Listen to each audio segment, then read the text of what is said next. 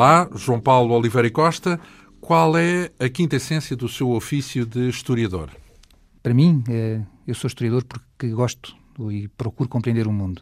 E creio que a história é uma a disciplina que. O mundo, o passado. O mundo, não, o mundo presente através do passado. Quer dizer, eu, eu, gosto de perceber, quando ando por uma cidade, gosto de perceber, gosto de conhecer a sua história, gosto de saber como é que a cidade se tornou naquilo que é. Gosto de olhar para, gosto de olhar para, o, para as notícias, olhar para a sociedade, para o que se passa e perceber que o que acontece hoje tem, tem uma história, ou seja, tem, tem, tem uma razão de ser. Nós não estamos aqui por acaso, no sentido em que o que nos acontece hoje é o reflexo, é o resultado das experiências dos nossos antepassados. Chega até ao ponto de conseguir, ou de achar que consegue prever o que vai acontecer tendo em conta o passado?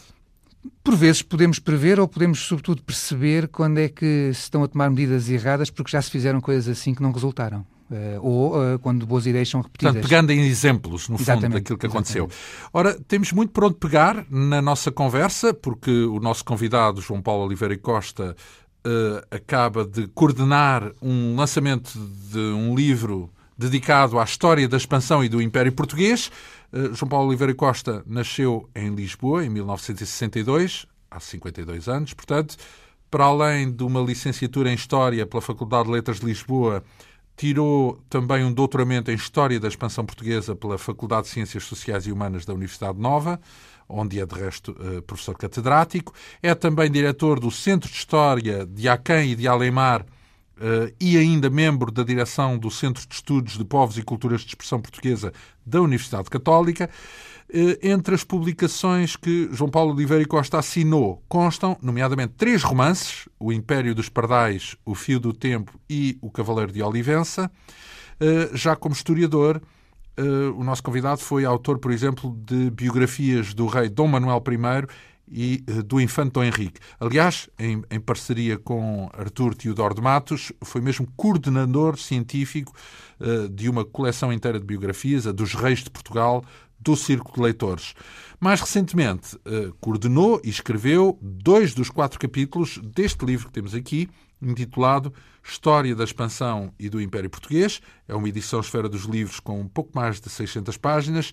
Eh, já agora assinada também por outros dois historiadores, eh, José Damião Rodrigues e Pedro Aires Oliveira, esta obra que eh, basicamente explica a origem de, de, do domínio português, primeiro marítimo, no século XVI, e depois territorial, já nos séculos XVII e XVIII, um império que se estendeu desde o Oriente até África e ao Brasil, no fundo, pelos quatro cantos do mundo. Eh, quando é que começou a, eh, a germinar esta ideia hum, da, da expansão, da, da, construção de uma coisa maior do que o nosso quadradinho? A ideia de passarmos para, para fora do que é o nosso retângulo peninsular é quase congénita, é quase congénita à monarquia portuguesa e, ao, e à existência, à existência assim? de Portugal. Desde Dom Afonso Henriques? Praticamente desde Dom Afonso Henriques. Uh, o, é bom não esquecer que o, o reino nasce num processo de expansão territorial, o processo da reconquista, e o processo da Reconquista sempre foi entendido como um processo que não terminava no Algarve nem na Andaluzia, mas que se prolongaria sempre por África, tendo em conta que uh, os territórios do, do Magreb tinham pertencido à cristandade antes da vaga islâmica do século VIII. Mas há referências explícitas de Afonso Henriques de pretender de um dia de poder lá chegar? Não há referências explícitas, mas uma armada de Dom Afonso Henriques chegou a atacar Ceuta. Há uma, há uma, há uma expedição organizada pelo quase mítico almirante Dom Fuas Roupinho que mas vai para conquistar uma coisa é atacar e outra coisa é conquistar. Não, mas é o sinal, não, mas isso é o sinal, mas essa, essa expedição é o sinal de que Portugal não se revê exclusivamente, não no se retângulo. revê exclusivamente no retângulo peninsular. Da mesma maneira que então, mas longo... mais depressa alastrava para a Espanha. Pois, mas isso, isso tentou também. É, isso, mas isso ficou resolvido praticamente, isso ficou resolvido. Isso era a primeira opção. Seguramente. Eh, tanto que, uh, em 1169, há um momento crucial em relação a isso, que é quando Dom Afonso ataca Badajoz. Badajoz, nessa altura, é uma cidade, é uma cidade muçulmana, e quem defende Badajoz do ataque dos portugueses é o rei de Leão precisamente porque se, se Dom Afonso Henriques tem conquistado Badajoz e, e isso passa já não parava. Exatamente porque passa-se em 1169 numa altura em que Portugal controla Trujillo controla a região de Mérida em que portanto Portugal está a travar está a alastrar para o Oriente uh, bloqueando a descida para sul do Reino de Leão uh, e conquistando Badajoz ficávamos com Sevilha, Sevilha, Sevilha à mercê uh, da coroa portuguesa onde é bom não esquecer que o infante Dom Sancho o futuro Dom Sancho I ainda com Dom Afonso Henriques vivo mas já nos anos 80 vai fazer um forçado até às portas de Sevilha. Portanto então, essa é que era a primeira então, lógica. A ideia é, se não formos para uh, leste, vamos para sul. Vamos... fomos até o Algarve. Só que uh, o problema de Portugal, portanto, que se percebe, que se presente ao longo da primeira dinastia e que já começa, e que fica depois voltando um bocadinho atrás, ou seja, quando Afonso Henriques o que nós temos é um andar para sul, olhando inclusive para a hipótese de chegar à Andaluzia, mas ao mesmo tempo uma noção de que Portugal, eh, os seus parceiros, eh, os seus aliados potenciais, eh, para lá do jogo diplomático que tem que se manter sempre dentro da cristandade peninsular, são com os potentados do Atlântico. E Dom Henriques vai casar, já no final do seu reinado, vai casar a filha mais nova com o Conde da Flandres. Este, esta ligação uh, da coroa... Flandres, Holanda, atual Holanda. Uh, Países Baixos, sim, sim entre a Flandres e a Bélgica. Sim. Bélgica Flamenga. Entre este, e, é, e, o que vai acontecer ao longo de toda a primeira dinastia, na primeira fase da primeira dinastia, portanto, entre Dom Afonso Henriques e Dom Afonso III, quando, quando há um excedente de infantes mais novos, prontos para casar fora, porque os mais velhos, o, herdeiro casou sempre. Então, mas vamos lá ver, mas um casamento já indicia que Diplomacia. Indicia diplomacia. Não, mas isso são não, não, não necessariamente a ideia de conquistar. Não, não, é? não, aqui não é questão, questão de conquistar, é questão de quais são os aliados preferenciais. Sim. E, portanto, o que acontece com, a, com os casamentos, que são todos diplomáticos, evidentemente, da, da monarquia portuguesa na primeira dinastia, é que o herdeiro e a filha mais velha casam sempre na Península Ibérica. Mas todos os outros subjantes casam no Atlântico. E foi assim uh, durante toda a primeira dinastia. E, e, que significado é que isso tem? Repare, por exemplo, temos duas rainhas da Dinamarca no século XIII, coisa que nunca se dá muita atenção, e tivemos várias condensas e condes da Flandres. O próprio Dom Afonso III, o bolonhês, não era bolonhês da Bolonha de Itália, era bolonhês de Boulogne-sur-Mer, em França. E qual era a ideia? A ideia é que uh, Portanto, temos que manter. É que isso é importante? É importante porque significa que Portugal, desde, os, desde as suas origens, percebe que tem que, que pode intervir no Estreito de Gibraltar, Dom Fuas Roupinho foi a Ceuta, e que Portugal tem que ter aliados preferenciais na zona do Canal da Mancha, que em primeiro lugar no século XIII foi a França e os seus parceiros, a Flandres. E depois veio e, a ser a Inglaterra. E depois veio a ser a Inglaterra, por opção, eh, os portugueses E o Canal da Mancha, porquê é que é importante? Porque o Canal da Mancha e o, verdadeiramente o Canal da Mancha a norte e o Estreito de Gibraltar a sul são as verdadeiras fronteiras estratégicas de Portugal do ponto de vista competência marítima, as fronteiras de Portugal não se fecham no Guadiana e no Rio Minho. As fronteiras de Portugal, como potência marítima, estenderam-se automaticamente até praticamente aos estreitos mais próximos. Então, mas e já agora os estreitos eh, não é no sentido de os passar e passar por não, o Mediterrâneo não, e entrar? Não, não, é assim, não, não quer dizer que não tenha havido mais tarde uh, algumas estratégias uh, de olhar para o Mediterrâneo também com alguns apetites, não de conquista,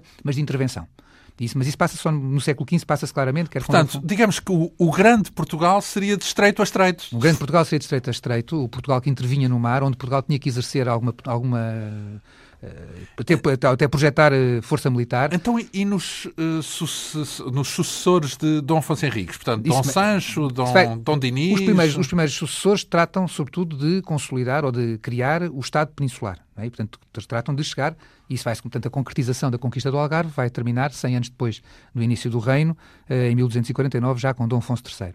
E é Dom Afonso III que vai começar a, alterar, a projetar a partir daí uma lógica mais marítima, nomeadamente quando decreta, uh, quando decreta que o comércio externo português deve ser feito pelo mar, e não por Mas terra. nós já tínhamos. É que há um pouco aquela ideia de que a capacidade marítima só aparece mais tarde. Não, não, mas, mas a capacidade marítima. O, o Dom Afonso III. Já havia a vela latina e essas não, coisas? Não, não havia a vela latina, mas havia, mas havia navios que funcionavam e que, e que faziam negócio. E Portugal tem, desde muito cedo, uh, parte da sua vida económica sustentada no comércio externo e no comércio externo uh, para o norte da Europa. O que vai acontecer por esta altura. Fina, uh, mas externo por mar por mar. E o que vai acontecer a partir da, da segunda metade do século XIII, ou da, da, última parte dos últimos anos do século XIII, é que é quando a Reconquista isola uh, os muçulmanos só em Granada, o que vai permitir que a navegação, que, que o grande comércio europeu uh, entre o Mediterrâneo e, uh, e, o norte da Europa se faça por mar. E nesse momento Lisboa Porque vai emergir... deixam de controlar o Estreito de Gibraltar, é isso? Não, os muçulmanos os... continuam a controlar o Estreito, mas, mas passa a haver mais hipóteses de apoio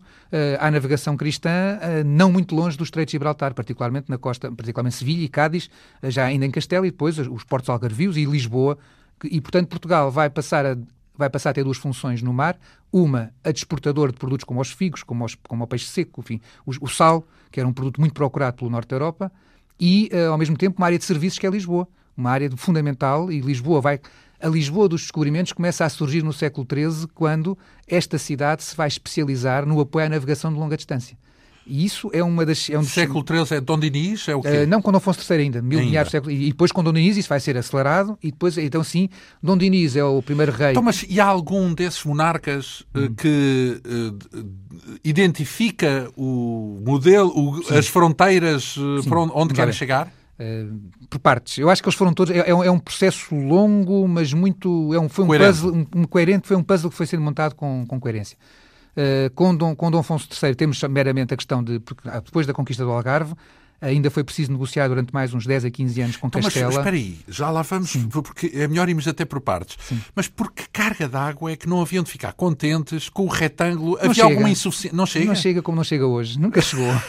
o retângulo nunca chegou. Isso é que não uma... chega. Nunca então, chegou. Mas não tem uh... tudo. De... Não, não tem. tem, tem não tem tudo o que precisa. Não, não. No país... O que é que falta? Portanto, falta, quais falta eram riqueza as... primária. Faltam metais para começar, não temos. temos então, mas isso é hoje. Mas, mas já não tínhamos, lá na altura já não tínhamos. Já, não tínhamos, portanto, já nós fomos, nós fomos de, O Dom Afonso Henrique já sabia que não tínhamos metais? O Dom Afonso estava a construir um país, não, mas não tínhamos. Quer dizer, repara, não há, não há ouro, não há, o, que há é muito pouco, quer dizer, não há metais, não há então, minas. Mas isso era uma coisa almejável, ou seja, pretendiam ouro e metais e não sei o quê no, no século XIII? É claro que pretendiam, mas o problema é outro. O problema é um país para ser viável tem que ter eh, uma economia exportadora suficientemente eh, que tenham, que tenham, que tenham não tenha não, não, ao contrário, hoje consegue-se viver maravilhosamente com déficits permanentes. Uh, mas isto de viver com déficits permanentes é uma, é uma engenharia que os economistas não, não sabem explicar hoje. A, a, pergunta até, assim. a, pergunta se calhar remete para o presente. Porque, uhum. por exemplo, um país como a Holanda ou a Dinamarca são pequeninos, mas conseguiram ter impérios e conseguiram... Como a nós. pergunta é, é, certo, mas uh, a pergunta era porque é que uh, as pessoas não hão de... Por, o que é que as motiva a procurar mais? É só pura ganância, ambição? Não, não é Ou há mesmo não. insuficiências? Há insuficiências e repare, depois é assim, é um, o país cresce, uma coisa é ter este, é, um país é este retângulo para um milhão de pessoas, outra coisa é para 3 ou 4 milhões, quando as pessoas, ou, ou potencialmente 3 ou 4 milhões, as pessoas, por exemplo, a nobreza, a nobreza uh, quer, mais, quer sempre mais territórios, a nobreza vive da terra. Se não há mais terra, eu, não, eu tenho, tenho que manter a Caduca. mesma terra para mais nobres, ou então os nobres deixam de ser nobres. E os nobres não querem deixar de ser nobres, como é normal. Eh, como ninguém gosta de perder estatuto, não é? E, portanto, a, a própria coroa sente que eh, para o seu, para que a sua, o número dos seus súditos possa crescer harmoniosamente, precisa de mais territórios. E as tentativas feitas, quer por Dom Afonso Henriques, em 1169, quer depois, sobretudo, pelo rei Dom Fernando, mais tarde, de avançar uh, sobre Castela, fracassaram, como era, como era inevitável, devido à grandeza de Castela, por comparação com Portugal. Portanto, Portugal nunca podia ter a ambição de conquistar Castela, ainda que depois, mais tarde, alguns reis tenham tido oportunidades, Dom Afonso V, Dom Manuel I, de poderem vir a ser reis de Castela, mas não, não, não no sentido da conquista, mas no sentido só de, por questões dinásticas. Então, mas vamos lá ver, mas, ok, isso faz com que se comece a pensar no mar, mas uhum. não necessariamente. Quando se pensa no mar, Sim. há muito aquela ideia de que pode ser só para comércio e não necessariamente para conquistar e para ter outros territórios. Sim, mas a, mas a questão da conquista não é a primeira coisa. A primeira coisa é, por exemplo, repare, e aí andamos para aí. Uh, o, o, há duas coisas. Portanto, quando Portugal fixa a fronteira, Tratado de Alcanices, 1297, uh, é quando Dom Dinis começa a olhar, a projetar para o, para o exterior o seu olhar. E o que Dom Dinis já vai conseguir em 1320, já no final do seu reinado, é a obtenção de bulas que lhe permitiam recolher dinheiros da Igreja para atacar Marrocos. Não para fazer conquista, mas para fazer flagelação na costa marroquina. Estamos a falar Com que intuito? Com o intuito de flagelar, de roubar, de pilhar, de, de, de, atacar os muçulmanos. Quer dizer, estamos numa fase... É uma guerra, pronto. De guerra. Há uma guerra, há uma guerra permanente entre, entre a cristandade e o Islão. A guerra é legítima, é entendida como legítima por todos, pela esmagadora maioria uh, dos cristãos e pela maior parte dos seus pensadores e teorizadores. Uh, e, portanto... Uh, ir, ir atacar para Portanto, obter isso ainda são os resquícios das cruzadas? Isso é, é a cruzada. Não, é a cruzada que continua. A cruzada vai durar até o século XVI. A ideia da cruzada dura claramente no, no espírito dos nossos, nos nossos reis e dos reis da cristandade em geral, pelo menos de uma maneira muito clara até o século XVI. Até Dom, até no caso Dom português, até Dom Manuel I. Sim, no caso português, sim. Dom João III não tanto, mas sim, mas no caso português, até Dom Sebastião, isso, isso, é, isso é muito claro. E, e, a forma, voltaremos lá, mas e a forma como a expedição Alcácer Quibir não teve verdadeira oposição da população, nem da maior parte da fidalguia, mostra como essa ideia era uma ideia acarinhada pela maior parte das pessoas, independentemente de alguns mais cautos tenham percebido que aquela operação estava a ser mal Ia falhar, pois. Mas voltando ao Dom Dinis, acontece a seguir é que é depois exatamente com Dom Afonso IV que as coisas mudam de vez. Com Dom Afonso IV é quando Dom nós temos... filho de filho Dom, Dom Dinis, uh, do rei Dom Afonso IV foi o primeiro rei que traçou claramente uma doutrina uh, para o Portugal ultramarino. E essa doutrina tinha duas vertentes muito claras. Por um lado, a obtenção, depois da Batalha do Salado, em que se vence a última grande ofensiva muçulmana uh, que ameaçou uma vez mais a Península Ibérica, uh, o rei de Portugal, junto Foi com o rei de Castela, em Salado, no Salado, que é próximo de Gibraltar, tanto mesmo no sul da Espanha, mas o exército que vinha da África foi travado, uma grande vitória militar, e é na, na sequência dessa vitória militar que Dom Afonso IV obtém da, da, Santa Sé uma bula de cruzada, já não para flagelar a costa marroquina como mais do pai, mas para conquistar o reino de Fez. E esta, e esta bula papal que o Dom Afonso IV nunca tentou concretizar, ou seja, nós temos que o Afonso IV nunca tentou organizar um exército para ir atacar o Reino Fez. Também é verdade que estamos nas vésperas da peste negra e quando vem a peste negra tudo entra em ebulição e, tudo entra, e, e a Europa tudo, entra numa crise complexa que vai durar cerca de 70, 80 anos. Já agora, só para termos uma noção, a peste negra 1348, afetou, 49. tipo, matou uma boa parte da Sim, população. mais de um terço da população e, portanto... Portuguesa ou em geral? Europeia em geral e, portanto, a portuguesa também não escapou, uh, o que, entre outras coisas, porque para haver uma expansão é preciso haver uma economia em crescendo e uma população também é, e uma, uma situação demográfica também de um crescimento excessivo da população.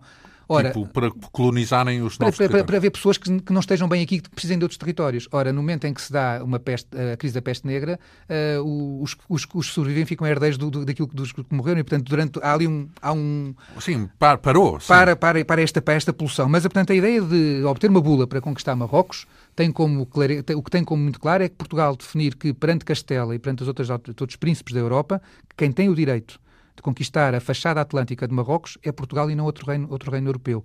Isto, do ponto de vista estratégico, significa que Portugal está a evitar um cerco estratégico.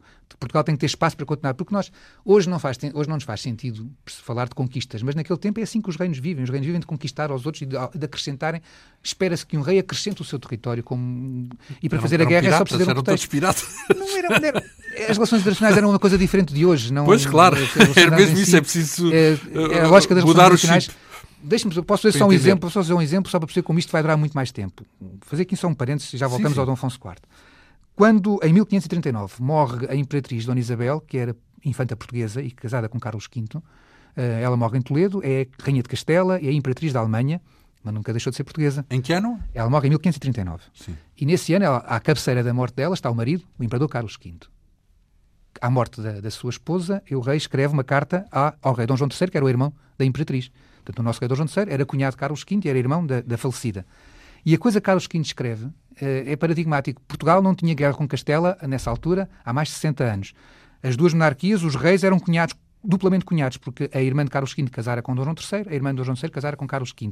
Não havia tensão nenhuma na fronteira, nem havia nenhum, nenhuma questão entre as duas monarquias. E mesmo assim, o Carlos V escreve ao cunhado a dizer: A tua irmã, as últimas palavras que teve, não foi gosto de ti, gosto dos meus filhos, foi nunca faças guerra a Portugal. E eu nunca farei. Portanto, quando numa situação de paz absoluta, a Imperatriz, infanta de Portugal, a última coisa que diz antes de morrer é dizer ao marido: nunca ataques Isso o meu é país. estava prestes a atacar, então. Não, não estava. Não, é que não estava, exatamente. É que não estava. Então, mas qual era o ponto? O ponto é que a guerra pode aparecer a qualquer momento, exatamente. É que a guerra, nos séculos XVI, naquele tempo, não é preciso. Era um modo de vida, quase. Podia ser. Então, Carlos V fez muitas guerras. A guerra, a guerra podia chispar à mínima, à mínima coisa, desde, desde que alguém sentisse que valia a pena. E, portanto, não, as lógicas moralistas e as lógicas éticas e a diplomacia Pode, que nós temos hoje não existia Uma vez tempo. que foi preventivo, quer dizer que também havia o risco de ela acontecer. No fundo, é isso. Poderia sempre acontecer, mas, é, mas era um risco teórico, não, porque não havia, repito, não havia porque nenhuma era um tensão. Hábito, vá. Era porque, era, um porque é uma tensão. Mas voltando atrás, portanto, Uh, portanto, a hipótese de conquistar Marrocos é uma das hipóteses que faz sentido, porque, porque o, o, a cristandade peninsular via-se como, uh, na obrigação de continuar a conquistar. A reconquista era uma coisa lógica. Repare-se que nunca se põe a hipótese de conquistar a França ou de conquistar a Inglaterra. O que se põe como hipótese é de conquistar o território do inimigo. E o inimigo é o Islão, naquele momento, de maneira muito, muito clara. Portanto, uma das vertentes daquilo que vai ser a expansão portuguesa está claramente marcada por Dom Afonso IV quando obtém o reconhecimento internacional de que o Reino de Fez é da conquista do Reino de Portugal. Cabe a Portugal, tem a Portugal dentro da Europa, é Portugal tem a obrigação Ou seja, de fazer aquela a conquista. fachada atlântica do mundo árabe, Exatamente. do mundo muçulmano. E ao mesmo tempo, uh, o Dom Afonso IV é solicitado para apoiar um neto do, do rei de Aragão uh, para ocupar as Canárias. E o que ele diz é, não ajude, não senhor. E não ajude porque essas ilhas, quem falar primeiro fui eu, e portanto o reino que está mais próximo é o meu, portanto essas ilhas são minhas. E portanto o Dom, Dom Afonso IV está a dizer que Portugal tem, uh, o, tem o direito e tem o interesse em ocupar as ilhas atlânticas despovoadas por questões de antecipação e, sobretudo, por questões de proximidade.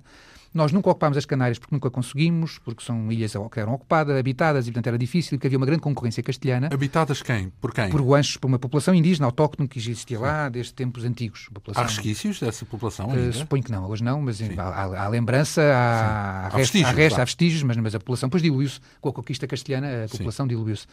Mas é, é, isto foi importante porque mais tarde, quando no início do século, já no século XV, a coroa de Portugal vai ocupar os arquipélagos da Madeira e dos Açores, aí não houve contestação. Ninguém, não há, os Portugal ocupa tranquilamente a Madeira e os Açores. Também não havia indígenas, não é? Aí não havia indígenas, foi mais, a ocupação é mais fácil, mas é, muito importante é que esta doutrina que foi sendo propalada de que até temos, queremos, queremos as Canárias, não se aplicou às Canárias, mas quando Portugal ocupa a Madeira e os Açores, a questão da proximidade era indiscutível, indiscutível que quer umas ilhas, quer outras, uh, o, o, espaço europeu mais próximo é Portugal e, e portanto, uh, essa ocupação não levantou nenhuma nenhuma oposição dos, do, dos rivais europeus, ao contrário das Canárias e ao contrário dos descobrimentos. E ao contrário até de Marrocos, porque mesmo em relação a Marrocos... Isso é, isso é relevante porque... Isso é relevante porque essa... significa que, a partir de Dom Afonso IV, uh, Portugal está claramente a assumir-se como uma potência que se quer acrescentar território através do mar.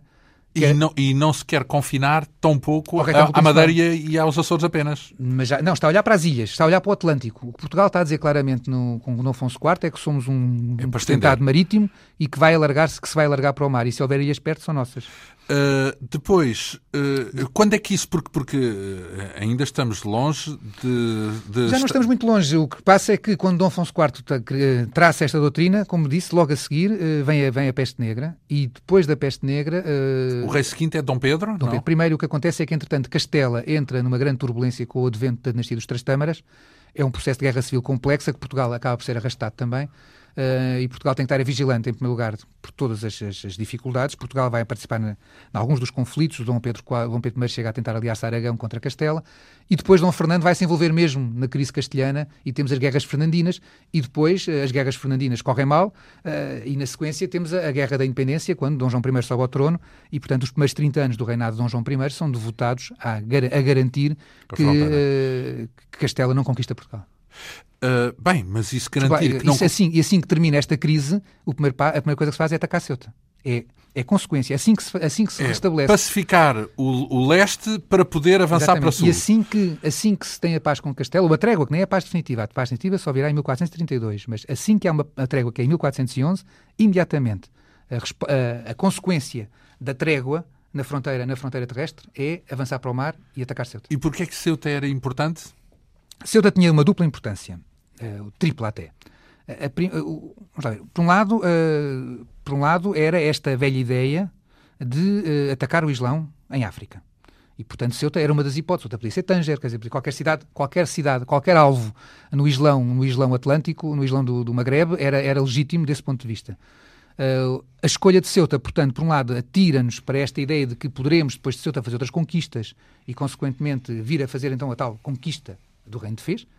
Mas, por outro lado, Ceuta, eh, e quem já lá esteve, ou quem já, esteve, quem já atravessou o estreito para vir a Ceuta, tem, percebe isso facilmente, Ceuta, de facto, tem uma localização que eh, permita, quando está a bom tempo, pelo menos, quando está no verão, a coisa não funciona assim, mas desde que estejam, vê-se tudo, não há um navio que passe sem que Ceuta não possa interferir se quiser. O navio que passe de onde para onde? Uh, do estreito, portanto, entre o Mediterrâneo e o Atlântico. A passagem é, um, é estreita, é, é verdadeiramente um estreito, hoje faz em meia hora, uh, faz em meia hora, sim, de travessia provavelmente não passa de meia hora nos ferribotes que cruzam entre Algeciras e, e Ceuta, e essa, e essa, e portanto, naquele tempo também era uma viagem que se fazia bem.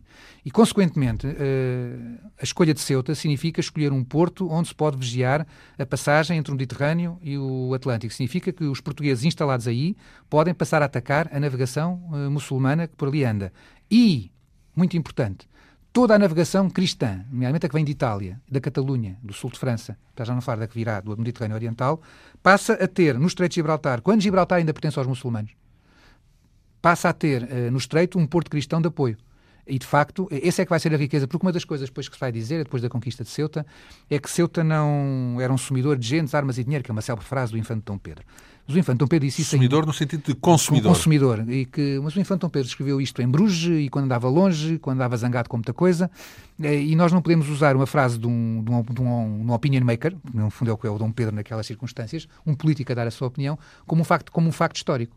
Porque aquilo que nós nos apercebemos é que uh, Ceuta foi valiosa para, a cidade, para, para o Algarve, foi valiosa para a cidade de Lisboa e do Porto, pelos negócios que podiam, e foi valiosa para todo o Mediterrâneo.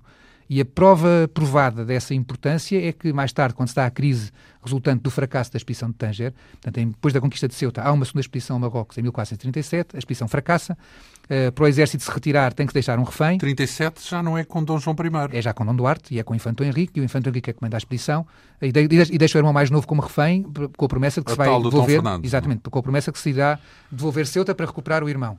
Nunca devolvem Ceuta, e a única vez, já na regência do Infante Dom Pedro, em que se tenta, em que o Dom Pedro chega a enviar de Lisboa uma armada para fazer a troca, essa armada é interceptada por uma armada genovesa. O capitão Mor, que era a pessoa que tinha as, as credenciais e tinha, tinha o mandato do, do, regente para fazer a negociação e devolver Ceuta aos moros para resgatar o infante, é morto durante os combates uh, e, e, nunca se fez a troca. E, portanto, este é um episódio extraordinário, pouco citado até há pouco tempo, porque nos mostra que, vamos para a mas o grande capital mediterrâneo não queria que os portugueses entregassem Ceuta aos muros.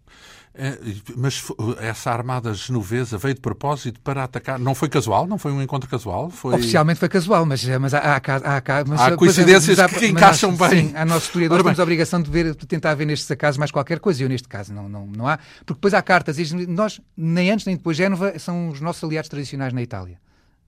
E, portanto, nunca houve. Então, é o um único combate. ataque na história. É o único combate na história, praticamente, entre 200 vezes. O único combate sério. Pode ter havido umas coisas de pirataria, mas o único combate, assim, grave é este. Assim, cai do céu. Eh, não tem explicação se não Pode ter uma explicação geoestratégica. A verdade é que o Dom Pedro não voltou a tentar devolver, porque se fosse só um acidente, o Dom Pedro então, voltava. Voltava a mandar. Bom, morreu este, vai outro. E já não mandou o segundo. Porque a verdade é que quem o pôs na regência. Antes de Ceuta, política. no fundo.Sim, uh, Ceuta era muito importante, em sim. Ceuta, uh... Mas já agora, e fazendo aqui um parênteses, porque hoje Ceuta é espanhola, eh, qual foi a altura em que mudou de mãos? Em que os portugueses deixaram. Não, Ceuta não mudou provavelmente de mãos, ou seja, o que acontece foi que Ceuta não acompanhou a restauração. A Filipi... Né, ficou da era filipina. Ficou, é no, é em 1140 que não muda.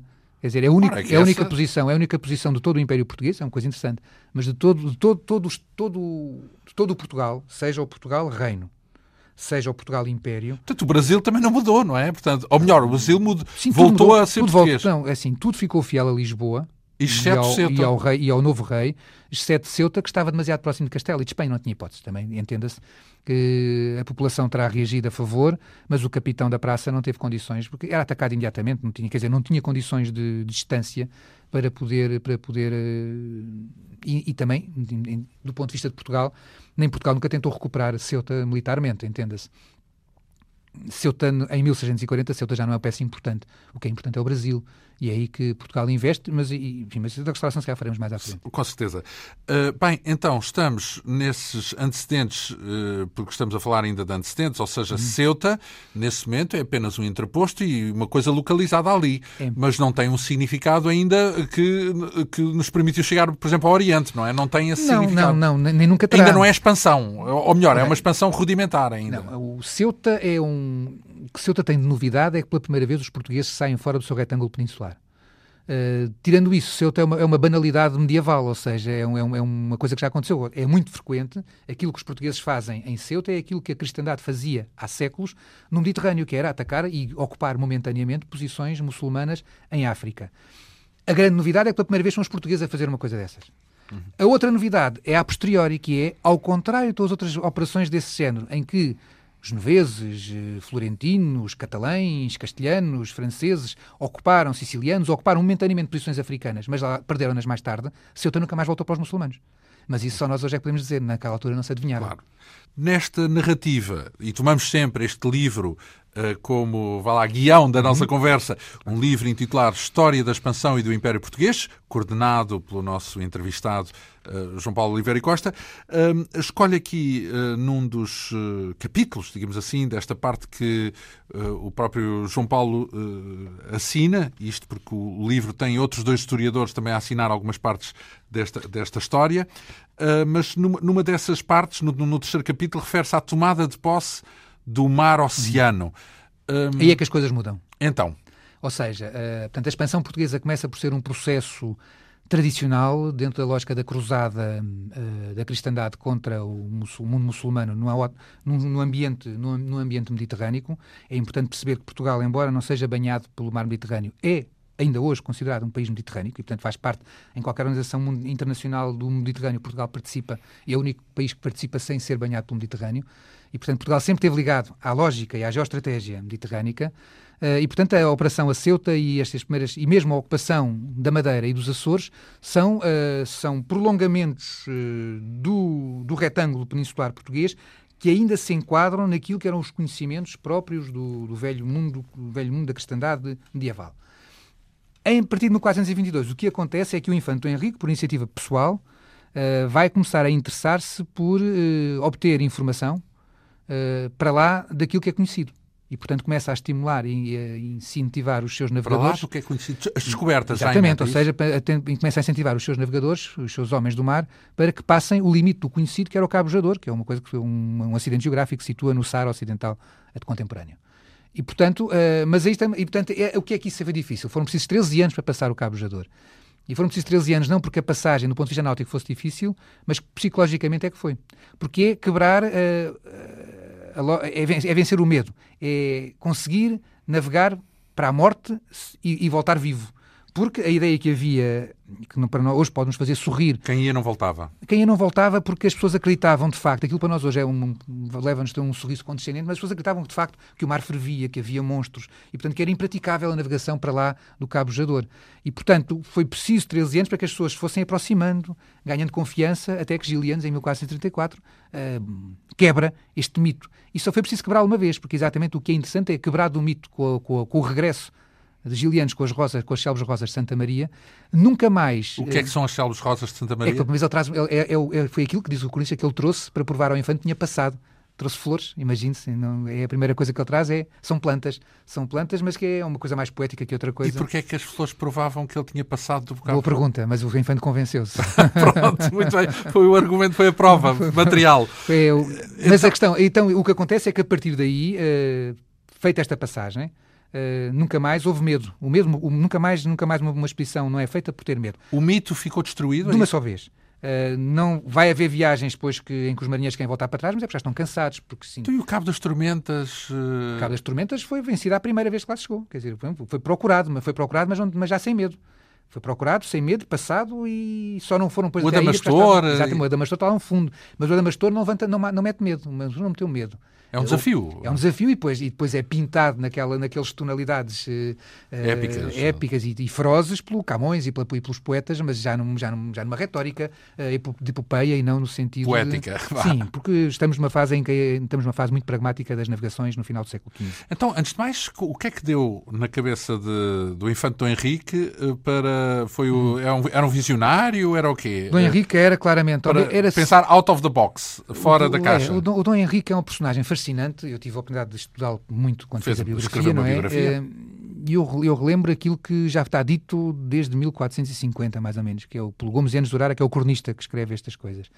É que não dá uma. Diz que o Infante não teve uma razão para fazer isso, mas cinco razões. Cinco razões para? Para fazer os descobrimentos. E, portanto, ao, ao dizer que teve cinco razões, diz que o Dom, o Dom Infante Henrique é uma personagem complexa, que tem várias motivações e que elas todas juntas é um feixe de motivações, não é uma, é um feixe de motivações. Queria ficar mais rico, porque podia encontrar novos negócios, e ele, embora seja um duque, também é um mercador, ou está sempre pronto para o negócio. Uh, portanto, é a hipótese de fazer novos negócios, é a hipótese de querer procurar outros aliados, como ele não consegue atacar o Islão de frente. E havia a ideia de que havia um grande reino cristão nas costas do Islão, em África. Ele ir à procura desse céu para este João.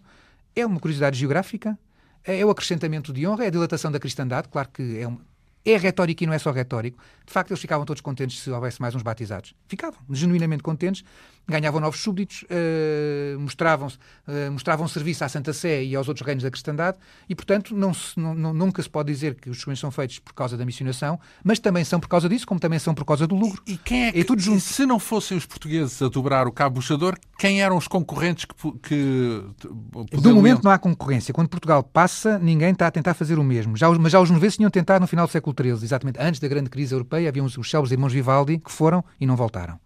E eram genoveses. O que acontece é que Portugal, assim que começa já, a explorar. Aqui para Sim. nós, vamos cá fazer uma, uma dobrar um cabo, ir junto à costa não, não, era suficiente para dobrar. Era, mas havia medo, mas o medo, aqui é o medo. Um, o cabo jador é o medo, não tem mais, não tem mais. É um, repare, são, mil, são mais de mil anos a pensar, desde o tempo dos romanos, que se crê que não se pode ir para baixo. Pois. E, portanto, isto é, é uma limite, coisa que... pronto, é o limite o e, portanto, é o limite, e, portanto, é o, o, nosso Algarve, eh, que se formos hoje à, à zona de Sagres, é bom não esquecer que há 600 anos atrás era o Finisterra. Acabava ali tudo. E, portanto, depois, depois era o desconhecido. Era este, repare que ainda nem é sequer o Oceano Atlântico, chamam-lhe Mar Oceano, porque é um mar que não se conhece a forma, não se conhece o contorno. Portanto, é uma coisa informe, desconhecida. Sim, do outro lado, não se sabe não o que é. Nem sabe onde é que é o outro lado. Sim. É uma massa líquida. Então, então mas uh, quando diz uh, tomar posse Sim. do mar-oceano, isso já significa dominar o mar Exatamente. e não, portanto, não é questão de ter o ponto aqui ou lá, ter Ceuta ou ter não, Tanger, é, é ninguém circula Exatamente. sem nós, Exatamente. sem nós é mandarmos, isso, não é? Exatamente, e é isso que é a grande novidade que é trazida pelos. Isso é indústria, tem que implicar a indústria, uma indústria naval, implica, implica uma. Várias, sim, implica várias coisas. Lá ver. O que acontece na década de 40 do século XV é que deu-se a morte do rei Dom Duarte em 38 e quando o rei Dom Duarte morre, sobe ao trono Dom Afonso V com 6 anos. E, portanto, nos 10 anos seguintes, eh, quem governou de facto Portugal foram dois irmãos. Os tios, os tios do, do rei, o regente de facto, em título, que é o infante Dom Pedro, e o seu sócio absoluto, com quem, sem o qual Dom Pedro nunca teria tido o poder, que é o infante Dom Henrique. E nesta articulação, Dom Henrique sustenta o poder do irmão no reino uh, e, uh, em contrapartida, uh, Dom Pedro vai apoiá-lo no mar. Sendo que uh, quem vai colher os benefícios também deste, deste avanço para o mar é, é a própria coroa. Por, porquê? Vou explicar então.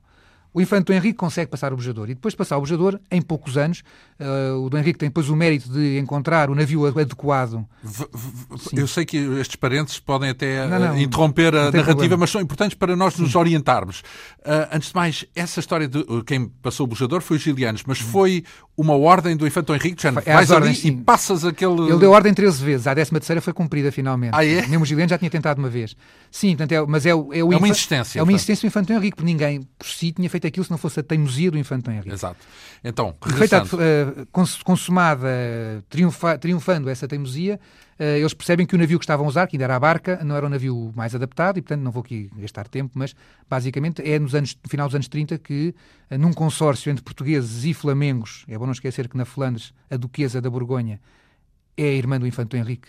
Mas a questão é que, portanto, é, é num consórcio entre carpinteiros portugueses e mestres do mar portugueses e flamengos que se consegue fazer a caravela com um navio ligeiro, muito versátil na navegação, mesmo contra, mesmo contra a força do vento, eh, e ao mesmo tempo com um casco mais, mais com a experiência do Mar do Norte, um casco adequado à, à força do mar uh, que, que, tinham que enfrentar ao navegar agora pelo Atlântico para Sul. A partir daí começam a encontrar ouro, começam a encontrar a hipótese de fazer negócio de escravos, uh, portanto começa a haver riqueza. E quando começa a haver riqueza, começa a haver cobiça. Evidentemente, todos os outros que não, não, não tinham tido a vontade de arrancar, e, nesse, e nesse interesse há os privados portugueses que querem ir atrás do Infante Henrique e há os castelhanos, que então sim, perante a descoberta, dizem, mas a Guiné pode ser nossa também. E é o rei João II de Castela, que é o contemporâneo dos portugueses nesta altura, que começa a ter algumas ambições uh, sobre a Guiné. É nessas circunstâncias que uh, o Dom Henrique é, é, imediatamente a seguir a um episódio que é muito célebre, que é quando, em, no, em agosto de 1443, uh, eh, os navios do Infante trazem, de uma só vez, 250 cativos para Lagos. E há um capítulo do Gomes Anos Durar em que descreve, com, até com traços dramáticos, é a, a venda desses 250 escravos.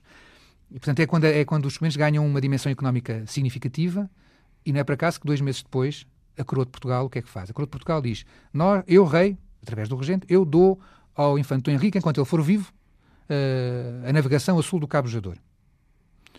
E, portanto, enquanto ele for vivo, o que significa que quando ele morrer, vem para a coroa. Uhum.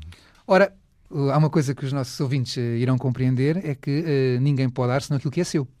E, portanto, se a coroa de Portugal, a certo momento, diz eu dou a um súbdito meu a posse do mar oceano, quer dizer que mais do que. Nós temos olhado muitas vezes para esse documento como uma doação, e aquilo que eu digo no livro, como já tinha dito no livro do Infante Henrique, é esse documento é, particularmente, é uma proclamação da urbi et orbi dos portugueses de que o mar é nosso.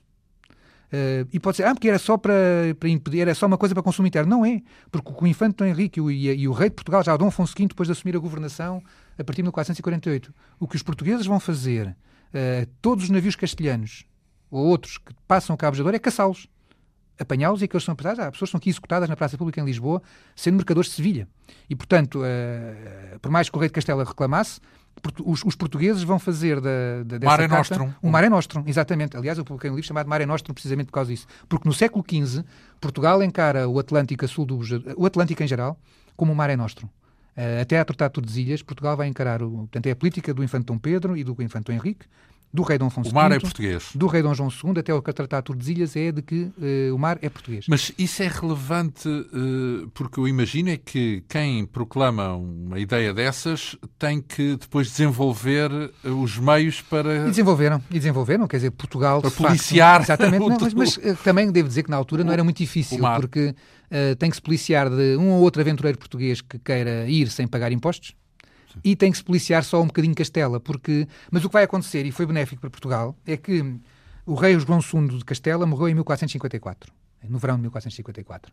E, sintomaticamente, a primeira vez vai ser a 8 de janeiro de 1455 que a Santa Sé, pela primeira vez, vai emitir uma bula de cruzada que reconhece consagra aquilo que foi a tomada de posse dos portugueses em 1443. Então o impedimento era o rei de Castela? Aparentemente é.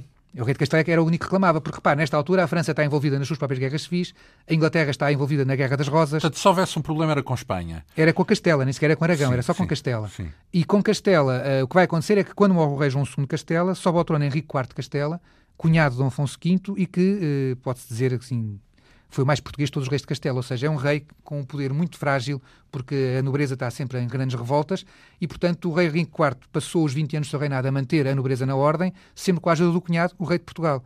E, portanto, a Guiné para ele era, era um assunto absolutamente desinteressante, porque o que ele queria era manter-se no trono. E precisava da ajuda do cunhado, e, portanto, e, portanto, Portugal aproveitou esses 20 anos do reinado de Henrique para IV consolidar. para consolidar. A prova é que, quando Henrique IV de Castela morre, há uma crise sucessória em Castela, há uma guerra civil, em que Portugal vai participar, entre Joana Altraneja e Isabel a Católica. E Isabel, que é quem vai ganhar o trono castelhano, durante o tempo da guerra, a primeira coisa que faz é imediatamente e também reclamar a Mina e a Guiné como parte de Castela. Coisa que ela, e manda duas armadas, mas essas duas armadas que ela manda à Guiné durante a guerra são as duas neutralizadas pela Armada Portuguesa, que tinha o know-how que os castelhanos não tinham.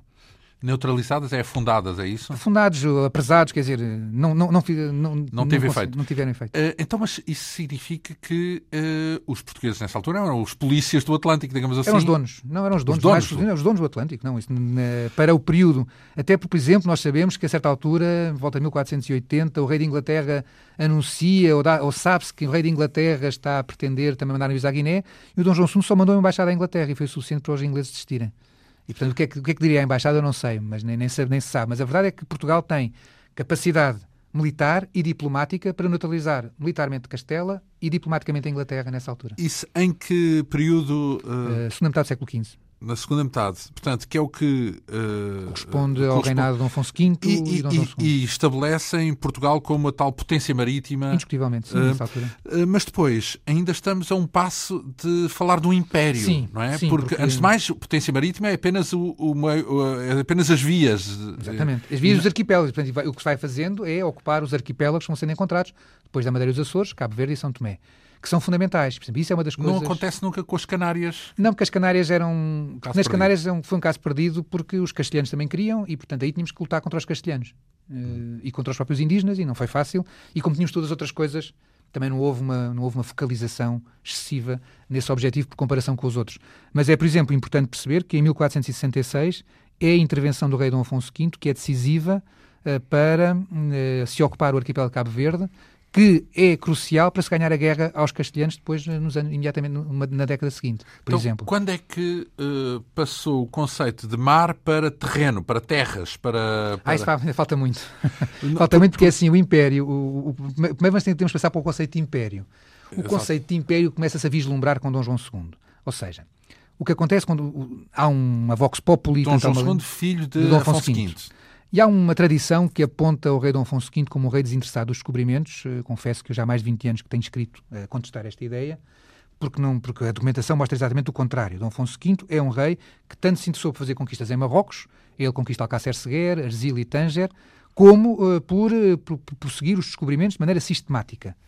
Uh, o que não encontramos, portanto, o que nós encontramos para Dom Afonso V é uma política. E a política é avançar. Dom Afonso V, se quisermos ter uma noção, é, são os 40 anos que antecedem as chamadas descobertas, digamos assim. Não, já faz parte das descobertas propriamente ditas. Quer dizer, as descobertas, as, os descobrimentos propriamente ditos ocorrem uh, ou começam com Dom Afonso V. Uh, por iniciativa do infante Dom Henrique e depois pelo próprio rei a controlar as coisas, desde que o infante morre em 1460. Porquê é que se diz que ele, qual é o fundamento? O fundamento, o fundamento é um, são os cronistas do século XVI que, para, para elogiar Dom espantosamente Dom João II, tentaram apocar quer o Dom Afonso V que o antecedeu, quer o Dom Manuel I que, o, que lhe sucedeu que é uma coisa um pouco portuguesa, disparatada, que é a ideia de que uma, para uma estrela para sobressair tem que tem, apagar tem que o que está à volta. Ver, quando o que nós temos são, é, um, é, uma constelação de estrelas, verdadeiramente. Porque nenhum de, é uma coisa que Nenhum rei na sua... Na, não, para mim sobressaem todos, é o contrário. É uma constelação. Sobressai em relação aos outros, eh, portanto. Nenhum... Eu acho que eles são todos... É assim, um país como Portugal, com a dimensão de Portugal, quando, teve um, quando tem um rei frágil, frágil entra, logo, entra logo em crise. É o caso do rei Dom Fernando, é, à sua maneira, o caso de Dom Sebastião, embora Dom Sebastião tenha sido, em muitos aspectos, um grande rei, mas é o caso de Dom Sebastião. E, portanto, no período de Dom Duarte, Dom Afonso V, Dom João II, se o país está a crescer daquela maneira, é porque todos os reis foram competentes. E todos os reis tiveram a visão suficiente para ir acrescentando e ir melhorando. Porque, de outra forma, o país tinha entrado em colapso num instantinho, porque este país não se permite como nós sentimos hoje, este país não se permite ter maus governantes. Quando tem maus governantes, entra em crise imediatamente. bem, isso agora. Sim, estou a falar, a... falar do presente também, que sem problema uh, nenhum. Ora bem, como, de... como, eu lhe disse, como eu lhe disse, aqui é para entender história, o, é para entender o presente. A história tem a ver com o presente. Ora, uh, estamos uh, então na transição de Dom Afonso V Sim. para Dom João II, apesar de ter aqui sublinhado que o Dom Afonso V foi subestimado em relação àquilo que fez. Sim, houve alguma nuance nessa a nuance, sucessão? Há uma nuance. Ah, exatamente. A nuance é Dom Afonso V é o rei que tem um plano. Desculpe, não é um plano, não. Que tem uma política. E a política é avançar em todas as direções.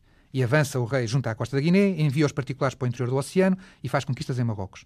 A diferença de Dom Afonso V para Dom é João isso, os particulares para o interior do é oceano? É porque o rei faz, eh, são os capitães, são os cavaleiros e os escudeiros do rei que andam nas caravelas a explorar a costa africana, mas ao mesmo tempo a coroa estimula uh, aventureiros a irem explorar o Oceano Atlântico com a promessa de que se descobrirem ilhas, o rei lhes dá as ilhas. E, e, há exemplos disso? Há, há várias, sim, há várias cartas, exatamente. Há cartas e o rei diz isto. O rei, uma vez mais, é dar aquilo que é seu. O rei diz: estamos numa época em que se está a conhecer é o tipo mundo. corsários? É não, não, não, não, não. Aí é um exploradores. Exploradores, eh, exploradores e aventureiros. É assim, Mas não ligados à coroa. Não, são súbitos à coroa. O rei diz-lhes: faça a carta em que diz: Fulano tal, meu pedi, uh, pediu-me, uh, manifestou interesse em explorar o oceano. E eu prometo-lhe que se ele encontrar alguma ilha no mar oceano, é dele. Que eu, que eu lhe faço doação da ilha ficando, ficando para a crua mesmo então, Mas quando lhe chama particulares é porque havia também essa dualidade uh, público e privado, digamos porque, assim. Sim, porque estes homens estão, porque estes homens não vão por ordem do rei, vão por iniciativa própria. Tem é, uh, a caução, vá lá. Tem, é? esta, tem esta promessa de que se tiverem, tiverem alguma boa descoberta, que o rei é que os, os permeia. Enquanto que os capitães do rei, aqueles que são mandados pagos pelo rei, fazem descobertas, não, é, não ficam capitães de nada. Sim, levam salário. Exatamente, é, exatamente, é essa a diferença. Então, eh, mas vamos Dom João II, não é? Dom João II. O que é que tem é, é, é porque essa história de, de, lançar, de enviar os particulares para o, para o mar foi de Dom Afonso V. Começa é? com Dom Afonso V e continua com Dom João II e ainda continua com Dom Manuel I. No caso de Dom João II, o que é que o distingue então? O que o distingue é que Dom João II tem um plano. E é quando se começa a vislumbrar então um império. Ou seja, Enquanto que o avanço de Dom Afonso V pode ser que ainda que é um experimental, avulso, está a aprender as coisas porque estão a descobrir tudo, no, estão a partir do zero. Dom João II, jogando Faz com a experiência, mais, já, sabe, já, tem, já tem objetivos, e Dom João II tem três grandes objetivos. Tem o objetivo de começar a criar uh, reinos satélites em África, trazidos para a cristandade, só consegue fazer isso com o Congo, mas experimentou noutras zonas, experimentou na Guiné, experimentou no Benin, e, e é bem sucedido no caso do Congo. Portanto, ele quer criar, quer, aí quer se tornar rei de reis, e, portanto, aí já temos uma ideia de império, um rei acima de outros reis, tutelando outros reis e tentando assim fazer penetrar o cristianismo em África. Já agora ocorre-lhe isso porque algum antecedente? Aprendeu com alguém? Vem de família? Há outros países que já fazem isso e ele quer fazer o mesmo? Não, Qual é o motor não, desse, desse espírito uh, de iniciativa? Não, a ideia de império já existe, não é? A ideia de império existe, ou seja, já em certas alturas, aqui na Península Ibérica, Afonso VI de Leão e Castela, Afonso VII de Leão e Castela tinham se intitulado imperadores, que é esta, como havia o imperador do Sacro Império Romano-Germânico, portanto, o imperador é uma figura que está acima dos reis. E Dom João II não quer ser imperador na Europa, nem sequer na Península Ibérica, mas quer ser imperador para o, para o ultramar. Quer ser rei de reis. E, além de ser rei de reis, então quer descobrir a passagem para o, para o Índico, Uh, e quer fazer o comércio das especiarias e quer encontrar o tal, o céu Prestes João, que já tinha sido procurado pelo infante Henrique. Portanto, com Dom João II já não se anda a descobrir a costa da África aos bocadinhos, mas o que o Dom João II, por exemplo, faz é, em relação à costa da África é tentar encontrar o cabo das tormentas, tentar encontrar a passagem para o Índico. E, portanto, já não estamos naquele avanço ainda muito empirista de andar a ver passo a passo, mas de ter objetivos. A partir do momento em que Dom João II encontra a passagem para o Índico, percebe que o sistema de ventos do Oceano Atlântico exige um melhor conhecimento de todo o oceano para que se possa navegar sempre com vento favorável no Oceano Atlântico e, portanto, ele vai gastar algum tempo com isso. Entretanto, aparece, na, ocorre uma crise que é a viagem de Cristóvão Colombo, com toda a confusão que vem estabelecer, porque uh, é bom chamar a atenção para isto, porque há umas teses mirambulantes que dizem que Colombo era um espião do Dom João II, que é um disparate, historiograficamente é um disparate. Uh, não quer dizer que não possa até, até ser um homem português. A identidade, a identidade, de Colombo é uma coisa muito complexa e muito difícil de, de perceber. Agora, uh, há uma coisa também que se tem que perceber é que quando Portugal uh, fez o acordo com a Isabela Católica, que permitiu a Isabel ser rainha de Castela, Portugal teve que abdicar de apoiar Joana Beltraneja, mas, mas Isabel teve que abdicar de reclamar a Guiné. E ao abdicar de reclamar a Guiné e ficar só com as Canárias, Castela saiu do Atlântico, literalmente, em 1479. Castela estava à beira de se tornar uma dependência de Aragão. Apesar de ser a grande potência, o homem da casa era Fernando Católico. Fernando Católico conquista Granada. Fernando Católico está a olhar para o Mediterrâneo, está a olhar para, as, para, as, para os condados catalães que estavam no reino da França e, portanto, e, e Castela estava a, a, ficar, Castela estava a, a ficar, tinha se tornado inimiga dos seus velhos aliados por causa de ter entrado na lógica estratégica de Aragão. E de repente, uh, tudo isto se altera repentinamente e Castela volta ao Atlântico porque uh, Colombo uh, faz a viagem que faz. E é sintomático que se vai chamar à América as Índias de Castela, onde nunca um aragonês pôs um pé. Passo o exagero, mas onde... E, portanto, é uma instituição... A, a, a gestão, a governança da América vai pertencer só aos castelhanos, dentro da monarquia compósita da Espanha. Vão, os aragoneses não vão para lá. Uh, a Casa da Contratação está em Sevilha e, portanto, é uma, é uma lógica dos castelhanos. E, portanto, a viagem de Colombo é um, um um contratempo grave na lógica de Dom João II tinha os castelhanos afastados do Atlântico. E então a única solução é repartilhar partilhar o Oceano Atlântico, evidentemente, e é quando então temos o célebre Tratado de Tordesilhas, onde Portugal vai deixar de ter a ideia do mar é nostrum para passar a ter uma ideia do mar é clausum, de qualquer maneira, ou seja, de que metade do mundo é seu, ou que metade do mundo está na sua esfera de influência. Eh, como é que já agora, nesse Tratado de Tordesilhas, qual foi uh, a lógica para definir o, pa o, paralelo a partir a lógica, a lógica, o fundamental era garantir, o fundamental era garantir que as terras descobertas por Colombo ficavam na, na parte castelhana. Os castelhanos começam por propor, eh, e o próprio Papa Alexandre VI começam por propor um meridiano, que é, um, que é uma grande novidade. Né? Esta ideia de dividir o mundo em duas metades Sim. é uma novidade. É a primeira vez na história do mundo que uh, nunca antes, nem os outros grandes, nem os Césares, nem os... O mundo ocidental, o não, mundo, mundo, no... o planeta, não o planeta. É, que, é exatamente o que há de extraordinário em Tordesilhas é que é a divisão do planeta, porque já se sabe que o meridiano que passa no Atlântico tem o antimeridiano que passa do outro lado, que vai ser negociado 30 anos depois, eh, mas que se sabe que tem que fazer essa negociação. É que o que há de extraordinário no, no, no Tratado de Tordesilhas é que é a primeira vez que duas potências separam em duas metades iguais o mundo como zonas de influência. Coisa que nós habituámos a ver nós mais, mais, um pouco mais velhos com, na, na Guerra Fria entre norte-americanos e soviéticos, mas que já tinha sido feita. A primeira vez que é feita é por portugueses e castelhanos no Tratado de Tordesilhas. Nem Césares, nem. Eram as duas superpotências. Nem os cães. Eram as duas grandes potências navais daquele tempo, não, não eram. Quer dizer, evidentemente que o Império Turco era muito mais poderoso que qualquer uma das que, mesmo que a Inglaterra ou que a França tinham mais poder militar do que Portugal ou Castela, mas Portugal não no mar, que estavam pois, no mar exato. e que estavam naquela condição. E, portanto, o Tratado de Tordesilhas, depois o, o negócio o ajustamento é feito de acordo com a vontade dos portugueses para garantir que, se possa, que possam navegar em paz no Atlântico Sul em direção à Índia. Ah, então, uh, uh, mas não é por acaso que no Tratar dos Ilhas aparece aquele meridiano que corta o Brasil ao meio. Corta para poder pôr do lado espanhol as Caraíbas. Para as, pôr do lado espanhol as Caraíbas onde, e onde para pôr estado... do lado português, portanto, o, o, o meridiano é afastado para o Ocidente para garantir que a haver terras, porque não se pode, não, não, o Tratado de Tordesilhas, a negociação por si não nos permite dizer que o Dom João II já conhecia o Brasil, mas já percebe que pode haver um Brasil e, sobretudo, sabe que tem que navegar por ali com os seus navios para ir para a Índia, por causa para poder apanhar ventos favoráveis em toda a viagem. E, portanto, uh, o Tratado de Tordesilhas é desenhado de é maneira a que... Para os navios fazerem aquela barriga aquela, exatamente, que tem que fazer essa barriga, Exatamente, porque para aproveitar o vento favorável porque não, pode, não se pode andar a carregar pimenta ou a carregar ouro. Ou Aliás, é assim que se descobre o Brasil, certo? Exatamente, depois na viagem de Peravas Cabral. Que se descobre oficialmente, ele já tinha sido tocado seguramente antes por outros navegadores, mas uh, a, a, aquisição oficial do Brasil para a coroa portuguesa é feita exatamente nessa, nessa, nessa viagem, nessa volta. Ora bem, estamos a falar então dessa noção já imperial, de uhum. conceber o mundo dividido em duas áreas de influência. E que é concretizada rei... por Dom Manuel I depois. O, o, que é? Que é concretizada por Dom Manuel I. Dom Manuel I.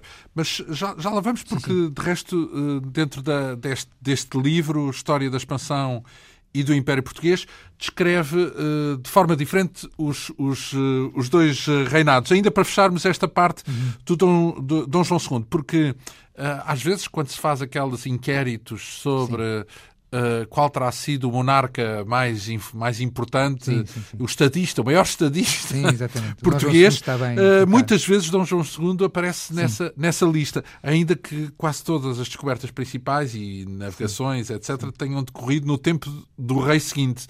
Do Dom Manuel I. Mas é? no pai, outras no. Sim, eu, eu confesso que não, que não, não comungo dessa. Desse ranking. Dessa, de, sim, desse embasbacamento pelo Dom João II.